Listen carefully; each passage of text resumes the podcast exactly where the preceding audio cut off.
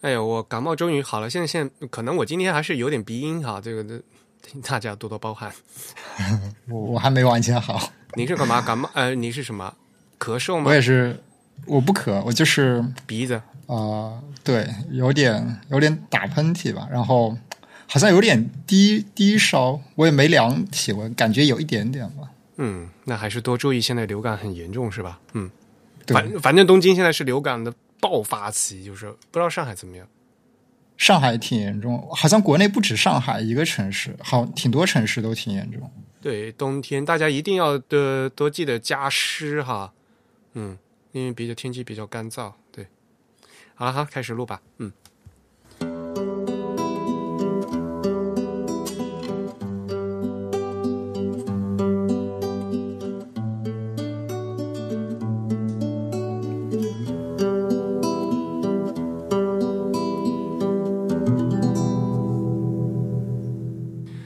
大家好，您现在收听的是 Type is Beautiful 旗下全球首家用华语制作的字体排音主题播客节目《自弹自唱》。我们的字是文字的字，关于文字的畅谈，而不是弹唱。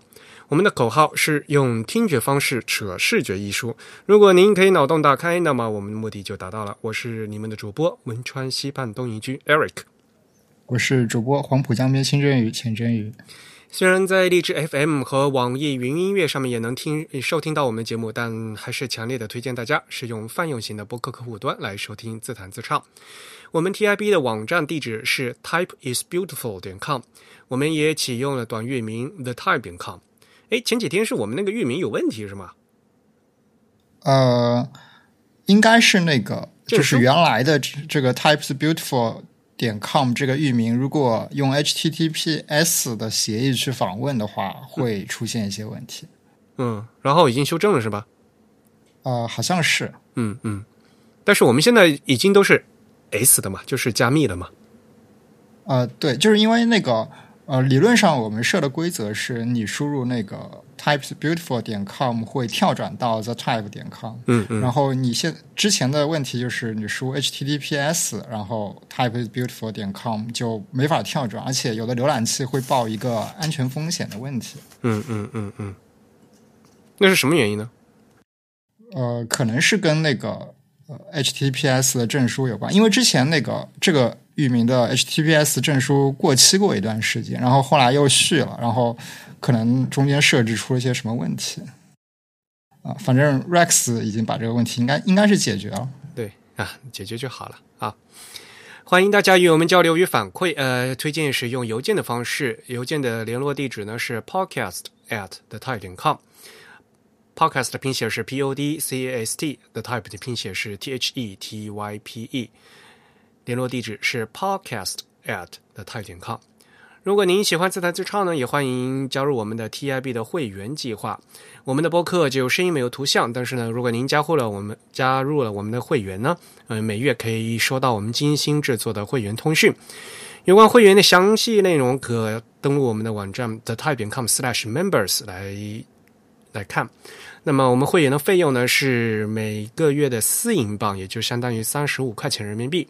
那年付会员呢还有两个月的优惠。呃，我们当然了是支持支付宝和信用卡的。那么会员的话，应该是十五号吧？呃，应该收到我们的就是一月份的第五期呃会刊啊。这一期会刊的封面是我们 Rex 在那个摩洛哥拍的，啊你看了吗？啊，我看了啊，原来是摩洛哥的那个对我们，我们这个会刊的倒数第二页都会有写很详细的那个 column 风，就是各种各样的。所以呢，每期我们的的封面是什么样的，然后它原来那张照片是什么样的，我们剪成什么样子的，我们都会写。Column 风上面还有呃，包括我们这个会刊里面用的所有的字体，肯定我们都会写清楚。对。嗯嗯第五期的这个会刊里面涵盖了，除了就是有读书的内容和这个是啊，就是深度阅读的内容和这个新闻以外呢，还有我们播客的第八十九期和第九十期的那个拓展阅读嘛。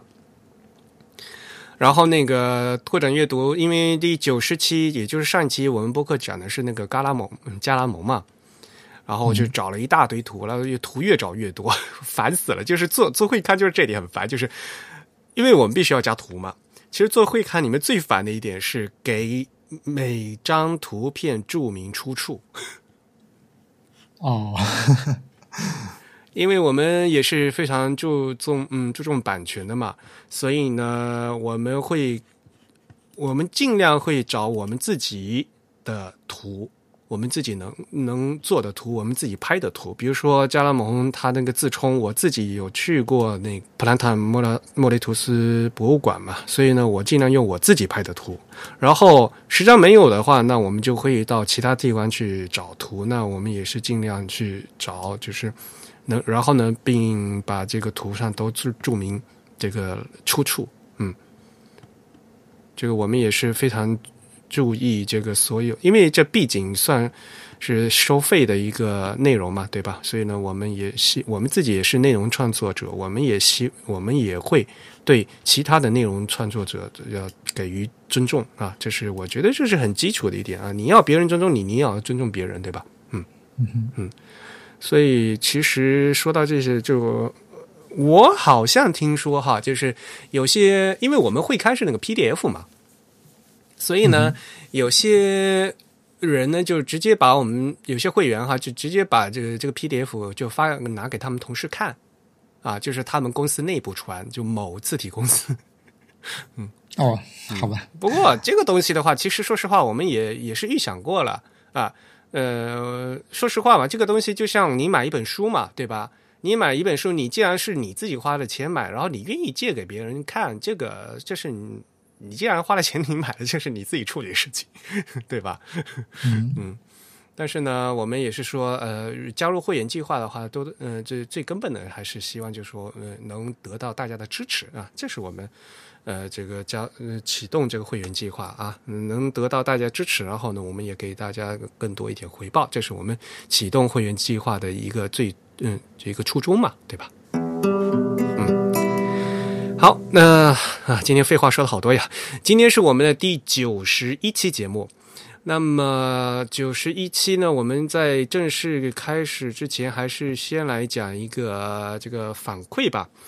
呃，我们的老听众呃，陈永聪呢，A 手他从微信，因为因为因为我们认识，所以他直接微信给我发了一条反馈，就是读错字了。对不起，听众朋友们，我又读错字了。啊，可能是我读错了吧？应该，可能那条反馈是我读的。呃，不是，不是，不是，是我读错的。就是上次说的，因为那反馈里面有那个“力读”，官吏的“吏”，读书的“读”啊。哦。呃，那个字，呃，陈永松帮我们指出来了，这不能念“力读”，而应该念“力斗”。哦。这个“斗”呢，就是剧斗的“斗”，因为韩语就是念的“一多”，然后我后来去查日语，也是念成。呃，lito，也就是就是和那个读书的读是不一样的读音哦，嗯，但是在意思上啊，其实它就是断句了，所以它的意思也是断句的意思，对，就句斗嘛，句斗嘛，嗯，对，句斗是，嗯。就斗本身它的它的这个意思应该是指那个断句的这个位置嘛，对吧？而且就是因为韩语和日语都是有汉字对音的嘛，如果念读的话，就是读的话，应该后面是有，这是入声字，就是后面是读，就是有个读科，日语是读科啊。如果是读的话，嗯，念这个豆的话，它就不是入声所以呢，就是从这个汉字对音的角度来讲的话，也应该念成立豆，而不应该念成立读。嗯嗯嗯。然后另外一个呢，就是那个高句丽。呃，不应该不应该念成高句丽，而应该念成高句丽。啊啊，对，嗯，高离高离高离高沟离，呃，就不是高句高句丽是吧？哎，这种这种古音啊就很烦，像国像那什么西域的那些古国名，就是都都是很奇怪的念法吧？什么什么秋词是吧？不念龟兹要念秋词嘛，对吧？哦，不过那个其实现在学术界并不赞同。就是故意还原一些古代的读法，对。但是这个“离”的话，可能可能现代主流的词典或者字典还是这样认为的，就是在地名里面，比如那个浙江那个丽水，对对对，就它它在地名里面一般好像都都基本上主流读的第二声的比较多一点。对呀，啊，那关于那古地名的话，的确是有很多种说法了。像比如说你阿，你真何必要念阿房宫？你念阿房宫其实也没有问题的。说实话，而且我印象中，现在学术界并不推崇就是故意要念的不一样。嗯，因为就是你再怎么念的不一样，跟古代人念的还是不一样。对，没所以没有这个必要。对，没错。那不管怎么样，呃，反正我们总是要有个标准的嘛，标准的嘛。那么，反正字典现在呢是定的是念高沟离，那么我们还是要念高沟离，好吧？嗯呃，然后他说第三点，那个我零那一个圈儿，那个数字零，数字零这上面雨字头，下面一个命令的令，我刚口误说成了另外的令。哦哦，这他听得真仔细啊！我完全就是口误，我完全都没有意识。对，我都我都没有在意到。嗯，后面他还说对那个 CJK 的 UI 就是统一统一汉字的的理解没有完全合理。不过一般用户知道，呃，立斗字放在 CJK UI，那那在扩 G 和扩 H 有更多。嗯，不过了，我们也知道了，大家也知道，呃，陈永聪他其实是呃 Unicode 委员会。他是参与这个呃具体工作的，所以呢，我们想说，关于这个 CJK 统一汉字的事情的话，我们可能要另外找个机会呢，专门请专家来帮我们啊，我们请嘉宾来跟大家来仔细解释一下这具体到底是什么东西，对吧？嗯嗯，那我们也会下次就就请嗯。专家来解释，那么这次呢，我们就先把这个反馈先过一遍，也非常感谢的花时间的一些反馈，因为我知道，呃呃，大家呢就听完就听完了，但是呢，有时候呢，呃，要另外再花时间写反馈是一个很麻烦的事情。但是呢，作为主播来讲，我们是非常非常高兴能收到大家的反馈的啊。然后我们也尽量不读错字，但是如果读错字，大家也希望大家批评指正。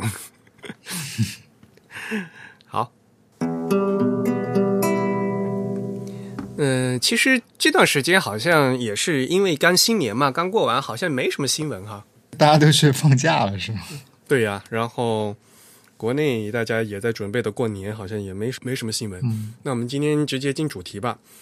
我们今天主题是 glyph，glyph 这个词我们现在是翻译成字形是吗？好，好像蛮多场合是这样翻的。对，嗯，说实话，就是我都在今天选题的时候，我在想呢。因为我就是三年前我在办这个节目之前，我就写了一个那个就是选题内容，你还记得吗？那时候还大家还是想说这个节目能不能办得下去，会不会没有没有话题可说？然后我当时我就嗯就列了一个超长的一个那个话题列表，其实有很多可以谈。然后在里面呢，呃，我就是我现在才发现，哎，居然我们到现在都办了这三四年了，居然没有一起来讲这个 grief 的事情。我们在其他的场合都说过很多次，就是关于 glyph 的事情，对吧？就是提到这个词，但是我们没有专门讲，嗯，拿一个主题来说这个 glyph，对吧？对，因为其实这个概念，呃，在很多相关的主题里面，我们都会牵涉到它，然后每次提及它，我们可能都会做一些辨析吧，就跟它容易混淆的一些概念。对对对。最近的话，反正大家最著名的那个字体设计软件叫 Glyphs 嘛。啊，对，大家注意哈，人家那个软件名叫 Glyphs 啊，是有个 S 的。作为一个字体设计软件，叫这个名字就非常直白易懂了嘛，它就是画字形的嘛，对吧？那么，我也经常在以前的节目讲过，说我们现在的这个 font，大家看到的 font，电脑里面的 font 其实是一个字体软件，那里面最主要的呢，就是。除呃有很多的这个设计的设计的这个字体字形轮廓嘛，就是这个 glyphs，然后其他的还有很多什么映射信息呀，就各种各样的编码之类的，对吧？嗯，这就分两部分组成嘛。嗯，还有很多这样的呃，为了排版而用的那些什么表啊之类的，对吧？排版信息之类的都放在我们这个 font 的整个封装成一个我们在电脑里面用的这个 font 这个文件。那么我们现在就来讲，说设计师更偏向的我们每天画的这个字形到底这个 glyph 到底是个什么东西，对吧？嗯嗯。然后呢，其实大家如果去看那个。比如说去翻国标，或者你去查这这些资料啊，它大家会特别奇怪。比如说，呃，国标国标 T 的那个幺六九六四点一啊，这个是字形信息交换的第一部分哈，它里面对这个字形的解释，就是 glyph，它翻译成字形。注意，这个形是形状的形，它叫嗯一个可辨认的抽象的图形符号，它不赖于任何特定的设计。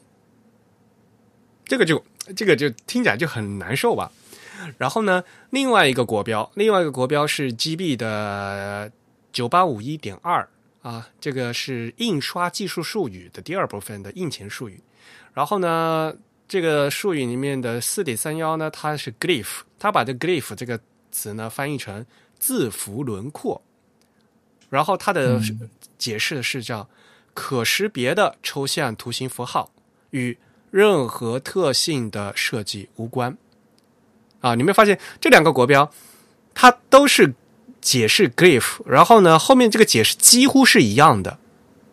嗯，就说它是一个可识别、可辨认的抽象图形符号。然后呢，第二部分他说与任何特定的设计无关，它不赖于任何特定的设计。其实说的是一样的嘛，对吧？然后呢，可见呢，它都是 glyph 的这个解释，但是呢，它翻它翻成中文就不一样，对吧？一个翻译成字形，一个翻译成字符轮廓。嗯哼，嗯所以，但是呢，从这个角度来，呃，我们实际角，呃，使用使用的角度来说的话，我们在更多的时间内，我们是给它把这个词翻译成字形，对吧？字符轮廓那个国标的那个九八五一啊，它是二零零八年，是很老的国标，都十呃十几年前的国标了。然后呢，把它翻译成字符轮廓并不好啊，因为给人感觉很像是什么轮廓字体那个 outline 的那种感觉。嗯很像 character outline 啊，字字符轮廓听起来很像 out 那个 character outline 嘛，对吧？但是呢，呃，并不是这样，就是比比如说我们说轮廓字的话，就会想到什么点阵字嘛，对吧？那点阵字的长的那个样子，其实也是它的字形嘛。对，所以其实它这这个定义是比较片面的。一方面，它强调轮廓这个东西就比较片面，它这个因为轮廓来描述一个一个图像的信息是由特定的技术限制的，而很多时候我们未必要用轮廓这种东西来描述一个图像。嗯，我们知道，我们以前也谈过，字体其实不只是有轮廓字体，还有别的矢量字体或者是点阵的位图的字体。还有像 Metaform 的那样那样的，对吧？这字体都有，呃，所以呢，字符轮廓这样一个翻译是绝对不合适的啊。国标的这个二零零八，呃，这个国标九八五一点二点二零零八，这个是一个非常老的国标了啊，呃，所以就非常不合适。那么现在就有人，呃，就是更多的人，绝大多数人都给他说的是字形，也就是文字的字，呃，形状的形。但是大家又会觉得这个，呃，有些人又觉得这个字呢，呃，这个实际因为字形的话，就是在汉语，就是我们学汉字学的时候，也是有字形这个意思嘛，那就觉得好像这个字形呢和 glyph 之间的这个含义好像还是有些差别，所以很有些人呢也不希望，觉就就就觉得好像这个呃字形这个词没办法涵盖这个 glyph 的这个含义，所以有些人还建议翻译成字图。就是他，嗯他想强调，就是说，是它只是一个就是图形符号嘛，嗯哼，嗯，但是说实话，就是字图这样的一个词的话，看起来怪怪的嘛。它到底是字还是图嘛？就是对吧？因为这一般概念来讲，就是字和图是对立的嘛，对吧？我们有文字有图嘛，就比如说我们做平面的话，最大的两个元素嘛，有文字有图嘛，然后有。就是你写字图的话，就它的我知道它的意思是一个偏正短语，是字的图嘛，就是一个字它长得什么样子嘛，对吧？但是这个词就本身看起来怪怪的啊，嗯，是，然后除了字图的话，还有人说啊，给它翻译成书形，这也也很奇怪，就是就不要尽量呃，我就说在做翻译的时候，不要去尽量去造生词，就感觉很怪，就是嗯，对，其实这些这些翻译，他们都有，我觉得他们其实都是有一个统一的目的，就是为了绕开字形这个措辞。对，因为字形其实，在那个，因为我们知道这个东西在中日韩，大家都是用汉字的，嗯，然后来描述这个字形的时候，其实那个 CJK 这这些地区，包括像台湾，甚至跟大陆，他们对字形的这个词的定义都是不一样的，不一样的，对，对，所以很容易产生歧义，所以大家希望能绕开这个字。对，然后就发明了一些不伦不类的术语吧。嗯。可是到现在，这些不伦不类的术语的话，也没有被叫开，对不对？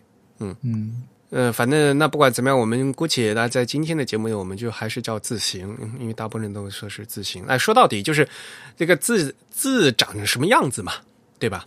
嗯因为我们在平时说的话，在字体里面，呃，首先有编码，编码是因为汉字，比如说我们给这一些字编码的话，只编码只是给它定了它是什么字嘛，但是这个字具体长什么样子的话，是要设计师去画出来的啊，画的这个样子就是 glyph，对吧？嗯嗯像比如说，其实啊，那个像拉丁字母，拉丁字母的第一个字母 A，对 A B C D 的 A 的小写字母，你可以写单层 A，也可以写双层 A。其实原本上，对吧？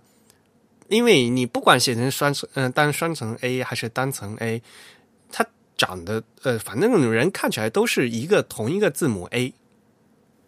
嗯，我们是不是要解释一下什么是双层 A，什么是单层 A？我们我们是不是以前解释过？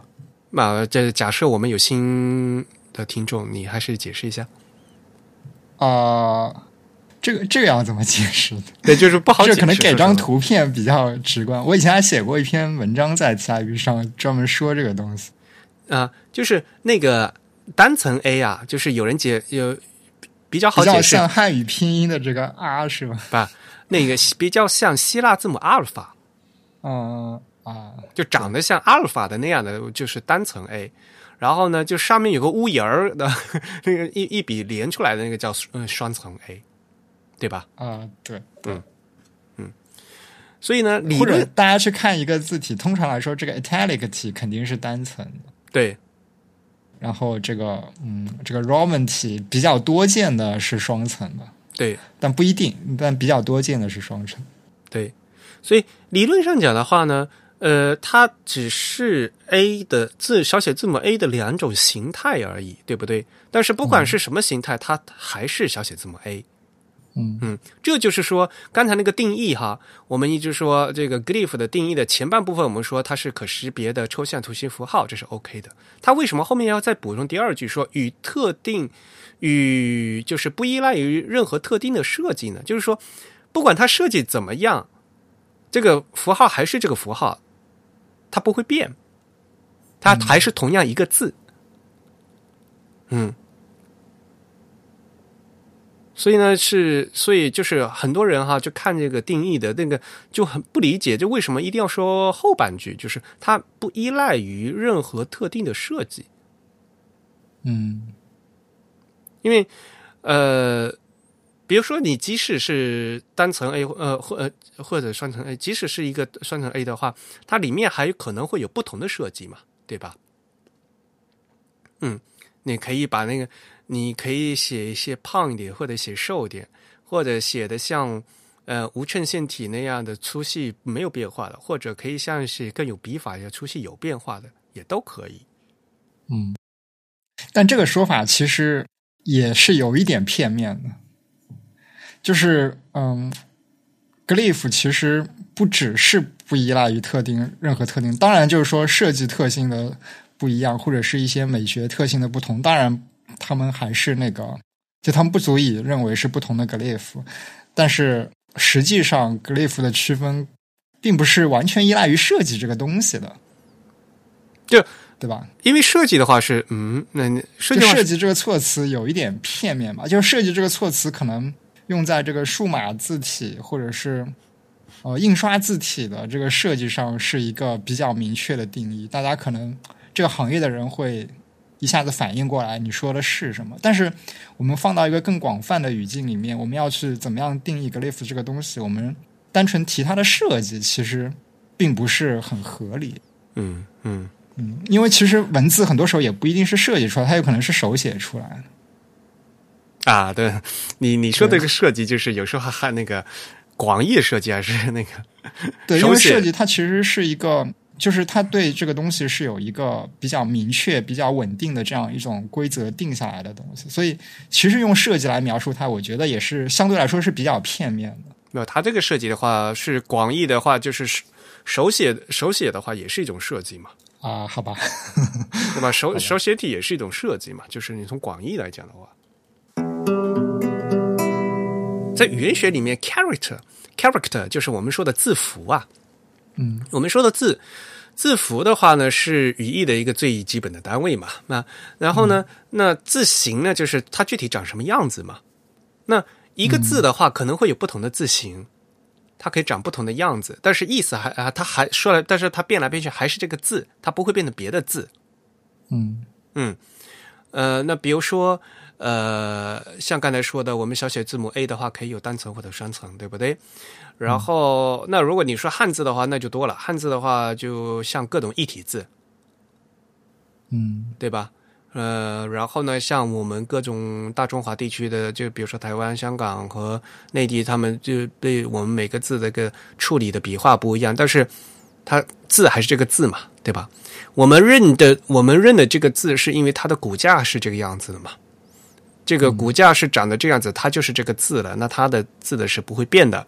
那我们设计师呢，就会在实际在做字体的时候呢，会在这个骨架上给它装饰成不同的样子。那那就是它具体画的字形嘛。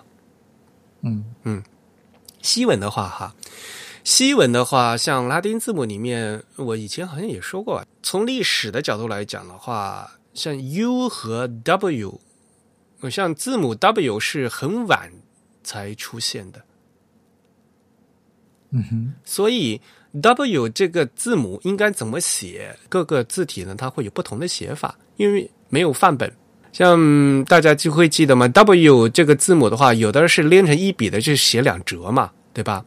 有的呢是两个 V 是可以就是交叉的，或者呢是一个位叠在另一个位上面，就是前面一个位就写一个小勾，后面一个是写一个完整的勾。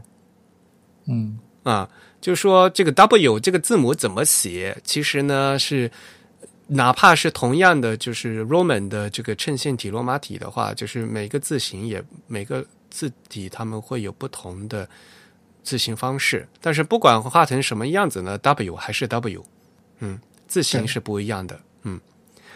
然后还有一个经常就很好，嗯，就经常被说的就是那个美元符号 dollar，大家就印象会想的是一个 S，然后给它穿下来有有一杠嘛，对吧？有一竖个竖下来，然后有的时候的是一竖，有的时候是两竖，有的时候呢，这个一竖呢还不穿透，就是只有这个 S 在这个 S 字母的上面一点儿或者下面一点儿。嗯不管怎么样，反正它都还它长什么样子，它还是这个美元符号。我我今天还还听到一个消息，就是有一个那个客户啊，就是排版的时候啊，他们他们他们在说你这个，他他们是一个新闻排版，然后呢，刚好的设计师用了一个字体，然后在刚好设计师选的这个字体里面的美元符号呢，它那个是一一杠，而且那个杠是没有穿透的。只有 S 的上面一点儿，下面一点儿，然后那客户拿过去看，你就，那客户说你这个美元符号不像美元，你能不能换一下？好吧。会有这个事情吗？对，这其实那个人民币的那个符号也是一样的。对呀、就是那个就有人纠结下面是一横还是两横。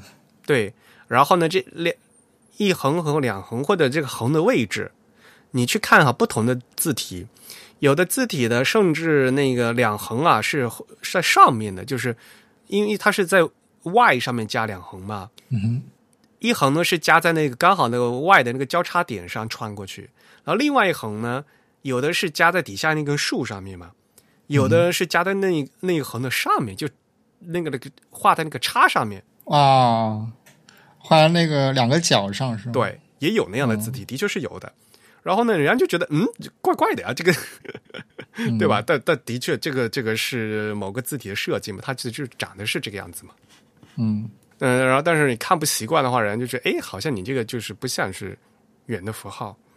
嗯，然后一定要打破这个迷思哈，说什么一横是人民币，两横是日元，这什么什么乱七八糟的哈。啊，这个就就人民币符号和日元符号是一模一样的啊。嗯，国际上也是一样，就就像美元一样的嘛，对吧？美元、加拿大元、港币，甚至新台币，这都都是都是那个一样的符号，只有在区别的时候，你要再加另外加区别。嗯所以说，这西文里面也会有这个字形的问题。嗯哼，嗯，当然了，在中文里面的这个字形的问题就更大了，对吧？对，我们在讲汉字的时候，哎，这个问题就是说，小的区别的话呢，那还好；如果是大的话，那就是相就是就变成一体字了，对吧？嗯对，开一个一体字的这个坑，我们就要一期也讲不完呢。我们今天先先不把这，我们先不讲一体字的问题，我们先把一体字抛到一边。我们先讲就是就关于这个中文字形的一些就是重要的的嗯几个点跟大家提一下。呃，首先呢，就是我们刚才说了，就是因为我们说规定的这个字啊是字的骨架嘛，它的骨架长这个样子的话，我们就是认字是认骨架的嘛。在中文的话，因为汉字的发展是，说实话是非常没有规律的嘛，并并不并不是说你会画所有规则都能就全部的画的非常统一的，所以呢，有些东西的话，有些完全不同的汉字，它就长得特别像，比如说呃未来的未和末尾的末，对吧？这个东西的话，就完全要靠上面两横的相对长短来区别这两个字嘛。嗯这的话就很不容易区分。像比如说简体字，简体字，呃，拨开的拨和那个拔拔东西的拔，对吧？这个就是差那个右边儿上面的一一一小竖嘛，对吧？这个你看你怎么区别？你如如果在这字从字的这个设计上，从这个字形设计方面的话，这个就是要需要读者是非常认真的去看了，对吧？对，这个还算是在骨架上有明显区分。我觉得像这个墨和魏这个例子，就是它完全是笔画长短的区分，其实更加的不明显。对，呃，其实这原来在造字的时候，他们是很明显的。但是呢，大家也知道嘛，就是我们说汉字的演变化，一定要要说到历变嘛，就是从隶书，隶书的演变以后，就整个汉字的就发生觉得就是根本一个革命，就是根本性的变化嘛。所以呢，那历变以后呢，就很多就各种原来是不一样的部件都变成一样的部件了，就导致于就长得很像了，对吧？嗯，那反过来就是说，我们现在我觉得很重很重要一点，就是既然这个字已经是这个样子了，我们没有办法改嘛，那么我们在设计字的时候呢，我们应该尽努力的去稍微增大一些这些字的区别度，以便于读者去更好的区别嘛，对吧？比如说，像现在就是很多这个大中宫的字，大中宫的黑体字，因为大中宫的黑体字就经常就把什么未来未和这个末尾的末做的很大嘛，做的很大的话，就变得导致于这两横的区别非常小。嗯，对，本来这两个字的区别就是这两横长短的区别，你为什么不把这两横长短就是做的大一点？当然，这是有 这是有这个美学的考虑哈，这就是差别太大或不好看嘛，对不对？但是在保持这个相对来讲好看，你还是要尽量的去区增大区别度嘛，增大区别度以呃让这个读者更好分辨嘛。尤其是像小字号的时候，或者你在字字体渲染一糊的时候，就根本就看不清楚嘛。像刚才说那个拔和波，对吧？就大家要要害的要让读者在这仔细去看那一小点儿，才才能看出来这是什么字儿，对吧？当然了，在长篇文章里面的话，因为会有组词嘛，所以呢，根据上下文的话，可能不会有这样的问题。对，其实大家一般来说还是根据语境来辨认它是哪个字。对，没错。但是呢，如果万一这是一个人名或者是地名，就是就是脱离这个语境的话，就就就不知道了嘛，就有时候就看不出来了嘛。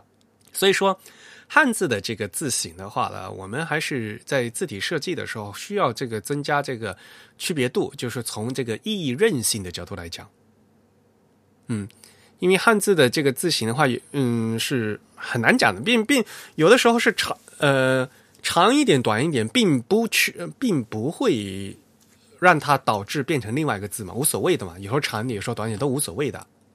但是呢，有些字呢长点、短点会会致命的，对吧？在中文里面这是很不规律的，像比如说字形的不同，呃，户口的“户”这个字，就是各个地区有不同的写法。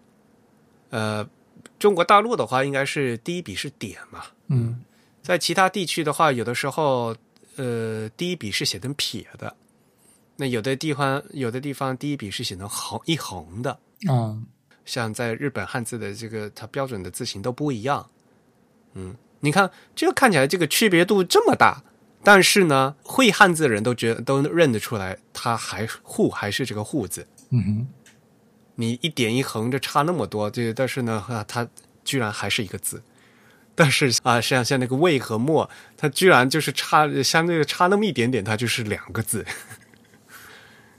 嗯，所以这对于汉字来讲的话，像这些东西都是非常不规，嗯，不规则的，嗯。再另外说一点呢，就是我们平时说的那个新旧字形的整理的问题嘛。刚才我们说的那个“户”的那个第一笔长的是什么样子啊？这个其实就是因为我们首先在原来那个字呢，就是有它的一个字形在。那么我们后来呢，在各个地区有了不同的写法，而大家呢又嗯又选择了不同的形状，就相对于这个一体就。整理的部分哈，所以呢，就导致现在呢，会各个地区会有不同的这样写法，那呢，就所谓的有新字形和旧字形的区别了。嗯，那我们呢，主要是从中国大陆的角度来讲的话，中国大陆其实在一九六五年的时候啊，就出版了一个叫呃《印刷通用汉字字形表》。嗯，这个文呃这一个文件呢是最重要的。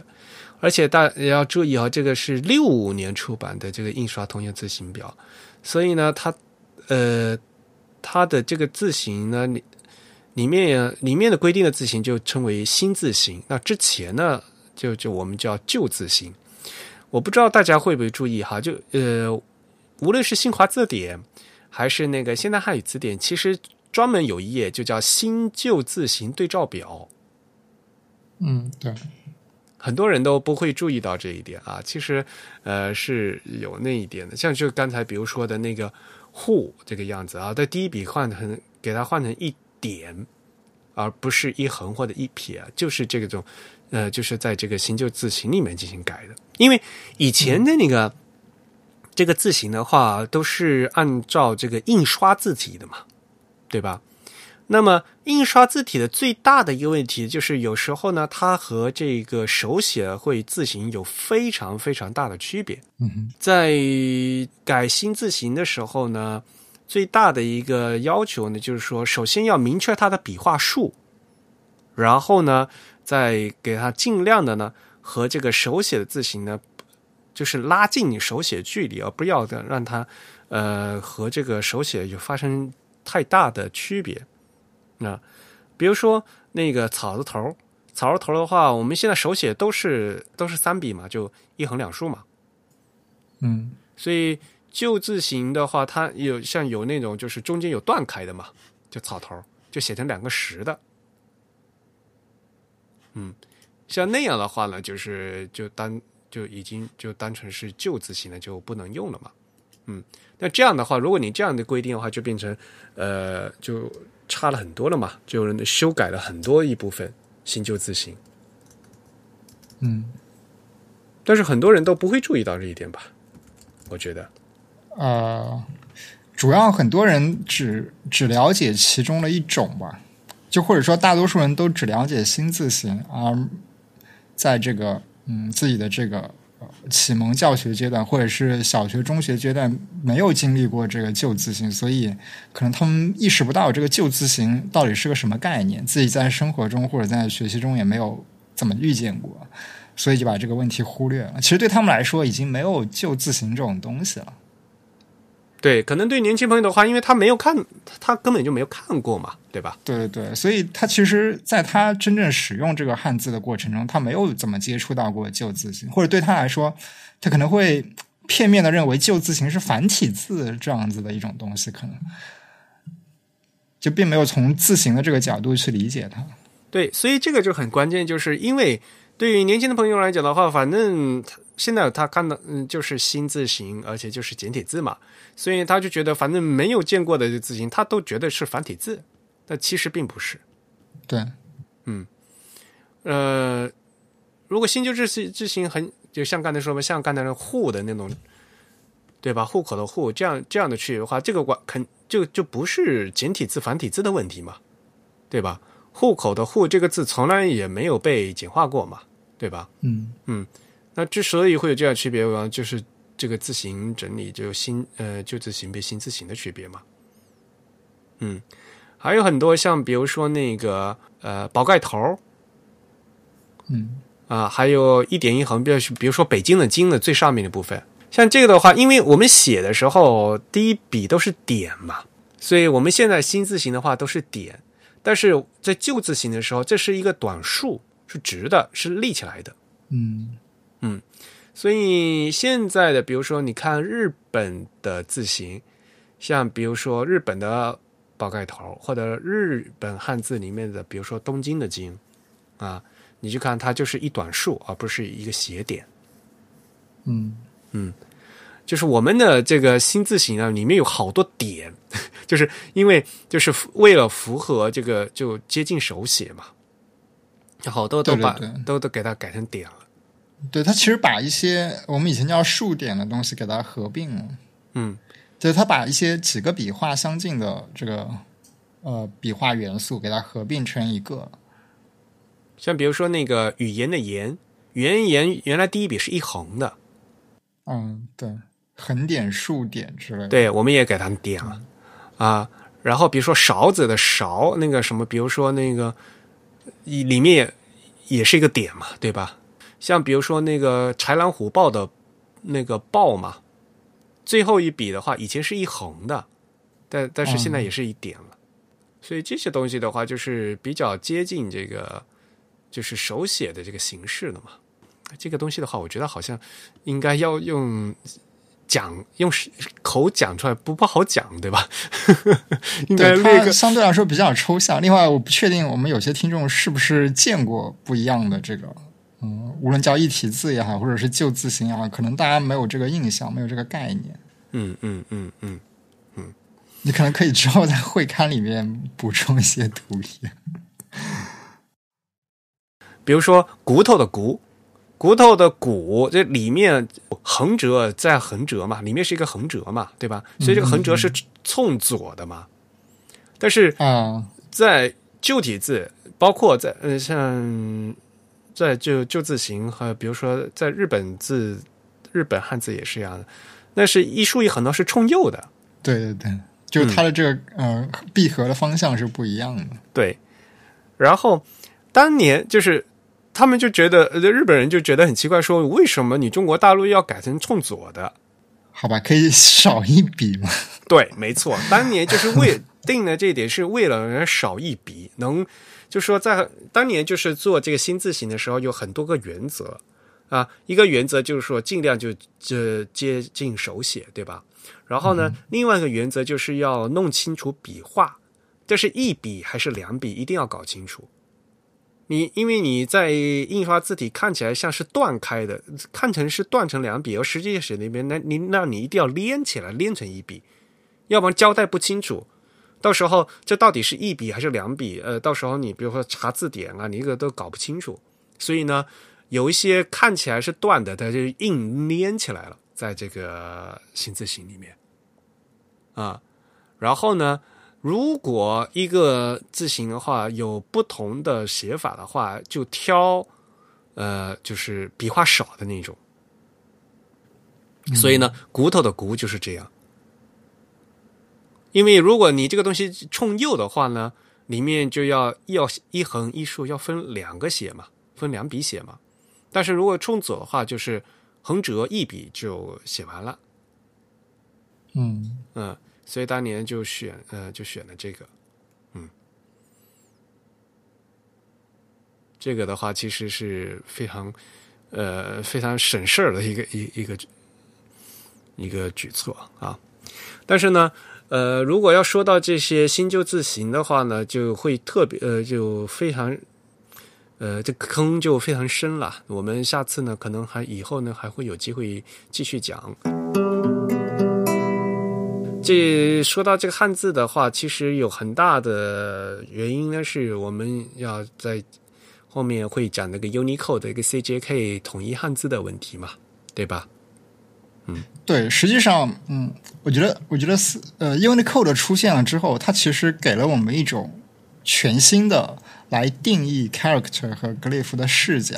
虽然这种这种视角比较简单暴力，甚至有不合理的地方，但是它好像它好像有一个有迹可循的原则，就是这个原则不再会是说各家制各执一词的，而是有一个相对比较硬的一个标准。哎，怎么说呢？就是很事到如事到如今，就很多人还说还当年啊，还觉得就是 CJK 中日韩汉字还不如不统一呢。就是统当年其实是是心好好心嘛，是吧？感觉有点好心办坏事儿啊。呃，刚当年是觉得好心，你就觉得又首先你既然你要重新编码，对吧？然后呢，的确大家是有很多同样的字嘛，对吧？比如说十，对吧？像数字的一二三，对吧？就我长得完全一一模一样嘛，就完全是没有必要重复编码嘛。那你你这么说也的确也是啊。那所以后来说啊，那就就统一嘛，就统嘛。结果就是统的就统成这个样子，该统的不有很多很多字，就是该统的不统，不该统的统起来了。然后呢，现在就又造嗯就造成这样一个很多呢就。各个地区有一两有很多写法，然后有的完全是一个写法呢，呃，但是又分成不同的区啊，就完全一个字又分成不同的码位之类的。现在就变成这个对那个一体字就搞得都乱七八糟的，就是有一些。嗯，那不管怎么样，呃，我们字体厂商在做字的时候呢，其实是有一个这么基基嗯，就是一个标准嘛，对吧？嗯嗯。然后呢，在我们软件里面的话，其实像比如说阿杜比，阿杜比他们在做软件的时候呢，他们就其实这个每个的码位上面画，把这个字画成什么样子，他们是有那个 CID 号的啊，嗯，呃，其实叫 CID 叫 character ID 啊，就 character ID 其实是一个老的说法，呃，理论上讲应该叫 GID，也就是 glyph ID。对，这个其实也是表明了，其实历史上连技术圈对这个东西，就是连字体厂商自己对这个定义都是有有争议的。就有的时候他们认为这东西是 character，对，对，阿杜比其实是 GID，对，嗯，对，所以啊，像阿杜比，他一直都把他自己做，就比如说那个阿杜比 Japan 一到六嘛，不是他做的那个东西，他一直管那个叫字符集嘛。嗯嗯嗯，但是如果从我们的角度来讲啊，其实我们觉得那个是自行自行级，嗯，或者从 Unicode 的角度，那是一个呃 glyph set，但是对吧？可能从可能从语言学的角度，它它叫做 character set 也也不是什么大错吧？因为阿杜比它它，因为它最后是管输出的嘛，它比如说它 PDF 要显示嘛，对吧？要打印嘛。所以呢，他其实关注的是他最后这个字长得是什么样子，就是在那里面。嗯，而然后他那个 CID 的号其实应该是 GID 哈，也就是 Glyph ID，呃，就是它是给每个字长得什么样子，就是那个字的那个 Glyph 编的号。嗯嗯，所以比如说一号字，它可能是给一号图，对吧？二号字是给二号图，它就是。然后在这个 font 里面会要加这个，给这个加字符映射嘛，对吧？嗯，呃，才会有才会有所谓的 C map 表。C map 表它其实是映射表，映射表就是说你在这个码位上，呃，当计算机调出这个码位的话，你呢就显示这个，你就把这个字形形显示出来嘛，对吧？那这些字形的话，里面是要有号的。对对对，而且甚至有对于一些特殊的符号来说，它可能造型完全没有变，它只是相对于这个字框的位置做了一个变化，它也会形成一个所谓的新的格列佛。对，比没错，如说横排、竖排的这个标点符号的定位的变化，对，但它们其实无论在造型上还是在语义上都没有任何的变化，只是一个排版位置的变化。但是就相对于这个框的话，它的位置是变了嘛？对，计算机又不认识字，对吧？计算机只认识编码。那当你要调这个编码的时候呢，它就要把这个字，就像就这不就相当于就把那个字把当当成一个图显示出来嘛，对吧？所以它去调那个图号，对吧？对，所以有人把这个 glyph 翻成字图嘛，其实那个所以那个 glyph ID 就是图号嘛，对吧？对对对，计算机只认编码，然后呢，你你你你根据的 CMAP 再把这个图调出来嘛。对，那你在横排在竖排的时候，有些的有些那个图是不一样的嘛。像比如说括弧，竖排的括弧它就得冲上冲下嘛，对吧？那和冲左冲右的那个的图肯定是不一样的嘛。所以这个东西的话，就是感觉的就很复杂了，嗯、但呃。阿杜比呢，他们就是一直习惯了，就把这个东西呢叫 CID，其实呢应该是叫 GID 啊。嗯。嗯。那我们现在不管怎么样，呃，从历史呃，在中国大陆的话，我们也发生了很多各种各样的那个字啊，字不一样，然后呢，我们也有规范也改了，到处也改了好多次嘛，对吧？GB 啊，二二三幺二啊，还有我们的幺八零三零啊，里面好多字也也改过。就比如说我们字去做字的时候是按二三幺二走，对不对？按这呃幺八零三零走，国标的走。但是实际上呢，我们现在的所有的那个字表啊，这关还应该是用那个通用规范汉字字表，那个才是现在唯一的一个最新的标准，就二零一三年公公布的那个标准。对，嗯所以里面有一些字是不相，有一些有小，当然绝大多数字是一样的嘛，但是有一些字呢，就是根据版本会改来改去，会有些呃比较麻烦的一些变化。这个就其实字体厂商他们都知知道，呃呃，然后呢，一些专家他们也知道，呃，他们也在改，这就是版本问题。啊，这个呢，我们一般的听众朋友其实也平时也不不不会怎么用到啊。呃，这只要大概有知道是这样，是我们现在的新的规最新的规范都按这个图形规范汉字表走就可以了。嗯嗯，然后下面我还要和大家再嗯讲一点的话，就是我们那个阿杜比软件里面有个叫字形的一个面板，对吧？这个面板你经常用吧？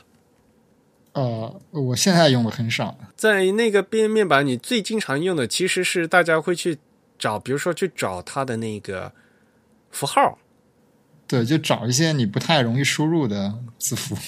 那对吧？就就就会去当个字形面板里面找，去找那个特殊的字嘛，对吧？但是实际上那个字形面板里面呢，有很还有很多很多其他的功能，可大家可能都不知道。呃，对，有些 OpenType 相关的功能。对，OpenType 相关和西文相关的功能呢，是在那个字符编码的那个 OpenType 里面。像比如说 Illustrator 里面专门有个 OpenType 面板嘛，嗯呃，如如果是在 InDesign 里面的话，它是在那个字符面板的它那个菜单里面有个 OpenType，然后里面有菜单嘛。嗯，对。但是那那里面的那个 OpenType 那些菜单的那些东西的，几乎都是和西文相关的 OpenType 特性。嗯那么和汉字相关的特性的 OpenType，觉得其实是都放到了那这个面板里头的。呃，字形这个面板。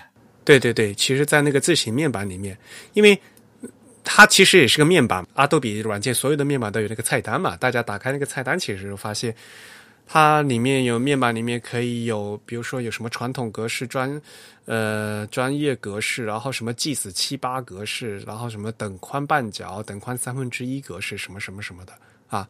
当然了，嗯这些东西的话，绝大多数呢是给那个日本汉字用的。因为大家一看，就比如说什么 GIS 七八、GIS 八三、GIS 九零、GIS 零四，GIS 就是那个 JIS 嘛，日本工业标准嘛，就是他们在、在做这个他们的字符集的时候，不同版本对于同样的字呢，会有不同的字形，所以呢，他们需要这样的去转换，去调老字形。嗯，然后呢，还有传统格式和专业格式，其实这些东西，这个其实是，呃，传统格式其实是繁体字的意思，呃，意思它翻的不对啊。嗯，traditional form 嘛，其实就是就就是这个繁体字的意思。那么，呃，这个传统格式其实它调用的是 OpenType T R A D，就是 traditional 啊，就是 tradition 的那个特性。那么，通过这样来这个特性来调换字形的话，我们在以前这个繁简转换的那一期我们也说过嘛，它是换汤不换药嘛，嗯哼，编码没有变，但是呢，它就换了一个形状啊，因为它把字形给换了，编码却没有变。嗯，所以呢，这个呃，就打印出来效果，反正看起来是这个样子，你看不出来是什么样。可是如果你呃呃要自行这呃你要进行复制粘贴的话，才才会发现有时候哈，这个还它还是不会没有变化，对吧？嗯嗯然后还有一些什么什么三分之一宽、四分之一宽，就别说什么数字啊，它它会有这个不同宽度的版本。像这些的话呢，是通过 OpenType 特性呢，它其实是那个 GSub 特性，它是替换掉啊，它换成其他其他这个 glyph。那提前这个换成其他 glyph 的意思，就是要求字体厂商是先先要把这个目换那个预要先做好其他的 glyph 才能给它换嘛，对吧？如果你这个字体，你这个字体本身里面事先没做好的话，你这个这个软件你想调也调不出来，嗯嗯，会有这样的一个问题，嗯。那么，呃，所以呢，就是大家在这个呃字符面板里面，如果你看到它这字符面板每一个字它右下角有一个三角号的时候，就是说明与与这个字符有呃与这个字形有相关的能够挑选的这个字形，它都都能显示出来。啊，对，你要你只要看它这个符，它那个字形那个框，它右下角如果有三角号的话，就说明它就有很多不同的选项。嗯，而有这个选项，实际上呢，也就是有有这个被你后面呢，它是由这个 OpenType 特性来调用的。我们一直都是和大家说嘛，啊，在中日韩这个泛中日韩字体的话，一个非常伟大的一个呃字体的是思源系列嘛，对吧？思源黑、思源宋嘛。我们为什么要做这个四元黑、四元宋？就是因为中日韩虽然我们的汉字是统一，呃，用的统一的编码，但是在同一个码位上呢，在中日韩它我们有各个地区有不同不同的写法，对吧？嗯嗯，所以呢，我们就要需要从这样的在不同的字形进行调用。嗯，我觉得现在呢，就是因为我们的电脑里面有存在这么多不同的这地区的东西，但是大家往往会不同，呃，就不会去注意，所以有时候会感觉很奇怪。就是比如说哈，像我最近看那个微信的朋友圈的某些公众号啊。他们特别喜欢用台湾的，就是用那个台湾的国字标准做出来的简体字的那个字体，哇，看起来好奇怪。大家也知道嘛，台湾的国体呃那个国字标准里面那个走之儿，就的确它明明是宋体字或者是黑体字，但是它做的那个走之儿就是跟那个楷体一样，是横折折撇的那种，哇，那个就是字体字形看起来非常非常奇怪。我不知道为什么是，是因为他们凭空觉得这种感觉怪怪的好看，很洋气，还是就是完全不知道为什么，就还是瞎选就选成这个样子。而且 我看到的那些那些公众号，往往还是设计相关的公众号。我感觉是他们用的什么模板，可能调用了一个这样的字体，就是因为公众号它那个本质上它那个字体还是那个 Web Font 嘛，嗯。然后当然它显然不能用那个在线的 Web Font，所以它是嗯。fallback 到那个系统自带的字体，它可能嗯。fallback 到某个繁体字的字体，或者是某个港台风格的。就他好像是故意要挑那样的，嗯。对对对，首先他们可能觉得那个字体的造型会有点不一样吧，但他们没有去去严格的呃对照这个字形标准是不是符合大陆这边的习惯。啊，你就没有那，因为看起来很奇怪，有些字看起来的确是很奇怪。呃，我是个人特别不喜欢那个台湾的国字标准的哈。呃，这不不不，包括很多台湾的朋友都不喜欢，台湾很多的台湾设计师也不喜欢那个国字标准，那个字就是那扭扭，就是歪歪扭扭的那个字。然后呢，嗯呃，有一个可能性呢，就是说，因为它是那个默认是给繁体字的嘛，但因为大家知道繁体字比较笔画比较多嘛，所以呢，它的 regular 它的那个粗细度，就是那个自重啊，往往是比较细的。啊，对，这也是一个原因。对，就是同样同样是这个 regular，但是它那个字设计的会比较细一点，因为它本来是要给繁体字用的，繁体字笔画比较多，如果是设计的一样粗的话，会显得这个这个字太重太，所以呢，它会把这个字写的比较细。那么，而这个比较细腻的这样的纤细的这样一个风格，他可能是比较喜欢那个纤细的风格，我觉得。啊、有可能，对，有可能，很有可能。但是这就没有必要了嘛？现呃说实话，我们现在就就哪怕是系统字，呃现在这很多这个字字重也完全可以，对吧？接受也有这种 light，像像 hairline，现在现在不是文鼎他们这不都出了，连 hairline 都有了嘛，对吧？就超极细线的都、都都有了，对吧？嗯嗯，就没有必要去。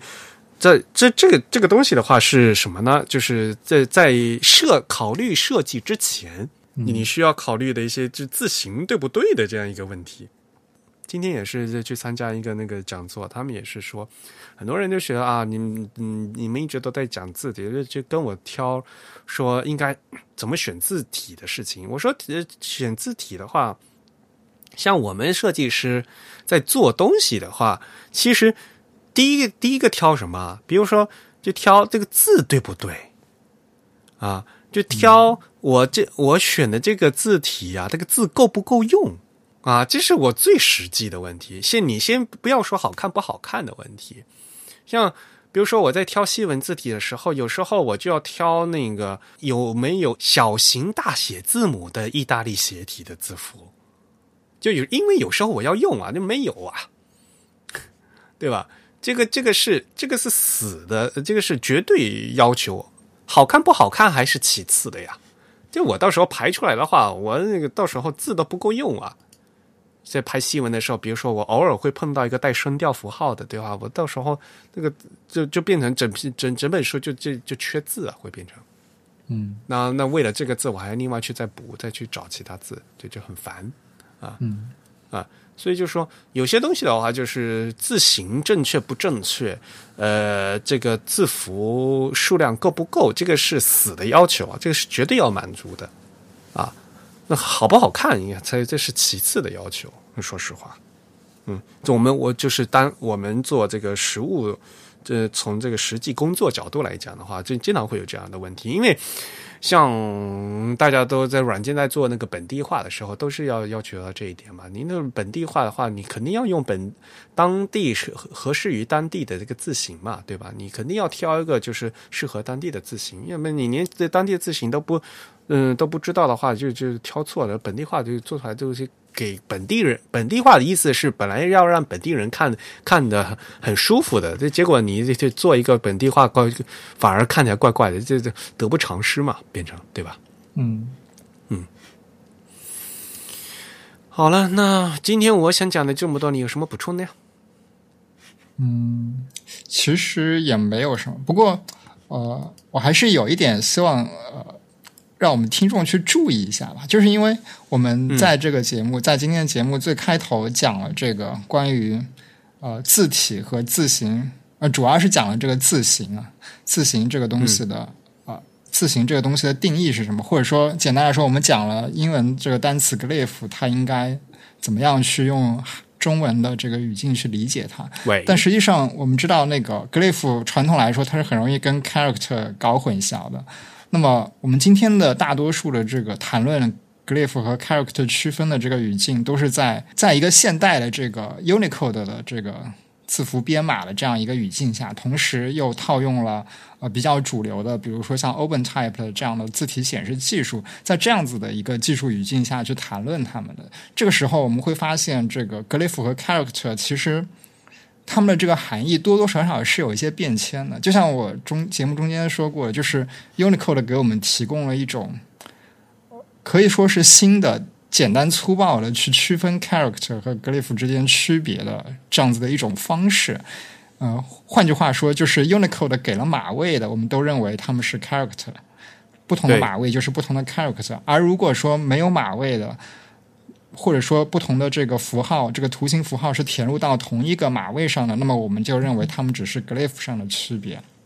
那另一方面，如果说，哦，它连这个 glyph 都没有，是需要通过切换字体才能去看到它们的变化的，那么这个就是一个所谓的字体的区别，就是跟 glyph 也没有关系的。这就是我们最初在国标里面提到的，它是一个设计上的特性。那么 Unicode 是用这个呃 Unicode 的码位来定义 character，用这个所谓的 GID 来定义 glyph。同时呢，用那个不同的字体来定义这个所谓的设计问题，它给了我们一种比较简单粗暴的这样一种方式，让我们来区分这几个概念。但反过来，我们反观这个 CJK 的这个统合汉字的这个东西，我们会发现其实它有不合理的地方，对吧？就比如说，呃，我们传统意义上认为它们只是 glyph 差异的这些汉字之间，其实 Unicode 都给他们分配了不同的码位。有的有分，有的没分，而且是对对对。另外还有就是有的有分，有的没分，所以它导致了它其实是有混乱的。就是说，并不是说 Unicode 给了不一样码位的这个东西，它其实就是不一样的字。那么为什么那些没有不给码位，其实相差的，就其实这个区分度也是在同一个层级的那些汉字，就就他们有的时候就我们认为他们是 glyph 的差异，有的时候我们就要认为他们是这个 character 的差异。这个其实，呃，你在这个。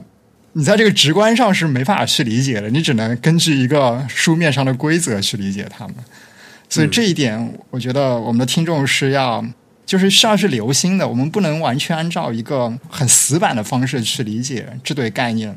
我们需要还是需要看，当你当你的这个对话者，或者说当你在使用这两个概念是在一个什么样的语境下，那么你才是怎么样对应的去理解它们之间的区分和它们之间相同的地方。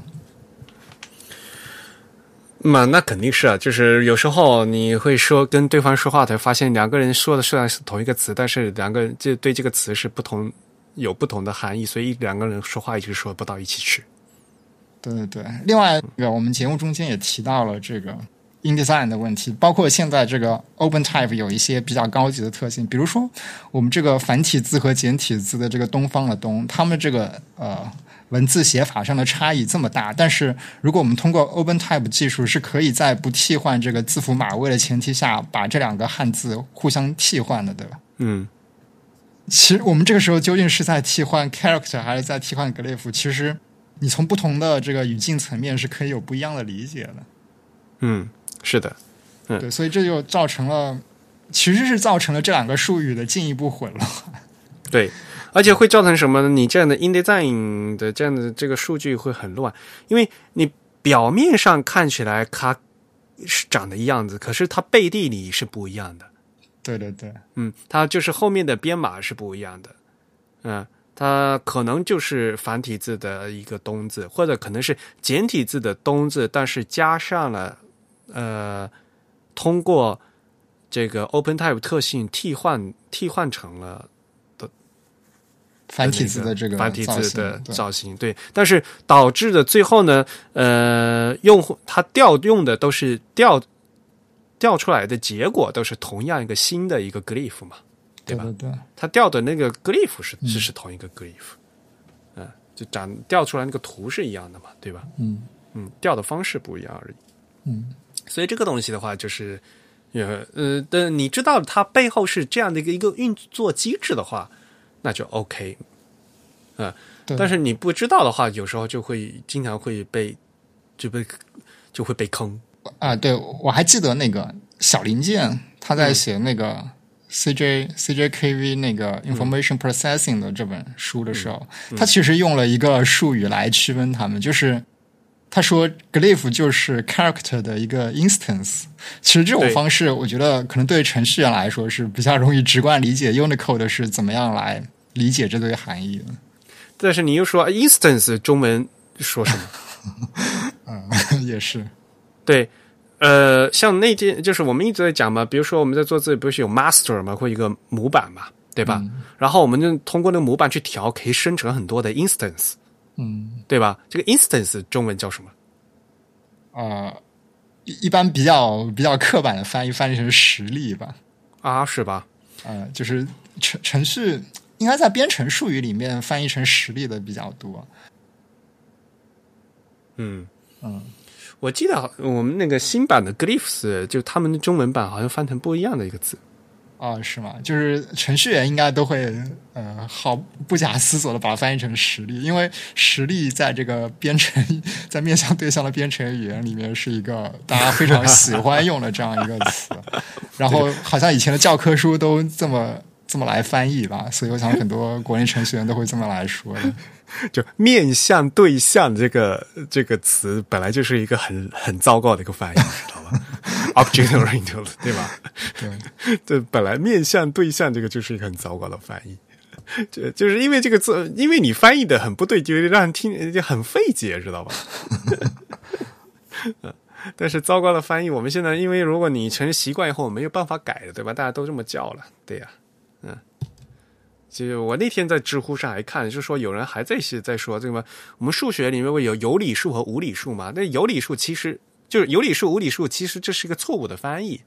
但是你等到这个年头，你再来说，大家要就把好这个推导重新来做一个翻译，呃，来来来重新做一个新的词汇，这个就没有必要了嘛，对吧？嗯。嗯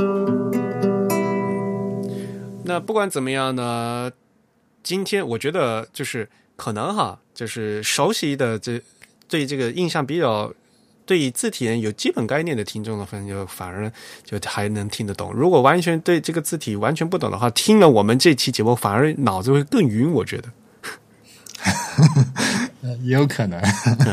不过我觉得就是反正只要大家觉得就是呃，glyphs 其实就是一一幅画。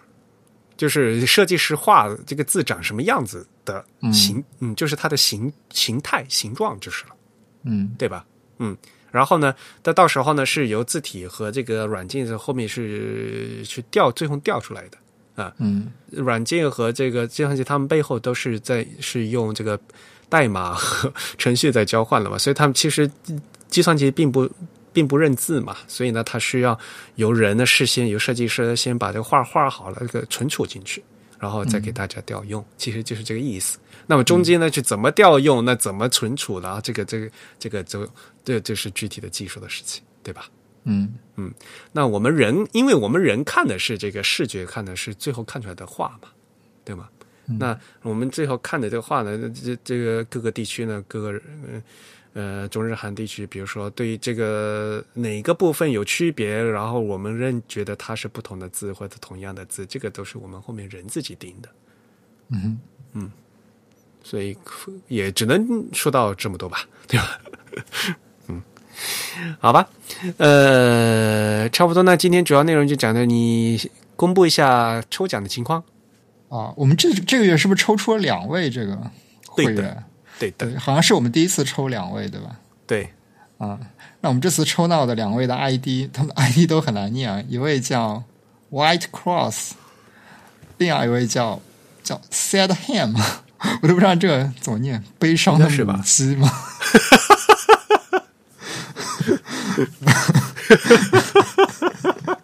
你你一定要翻译出来吗？翻译的好奇怪哦。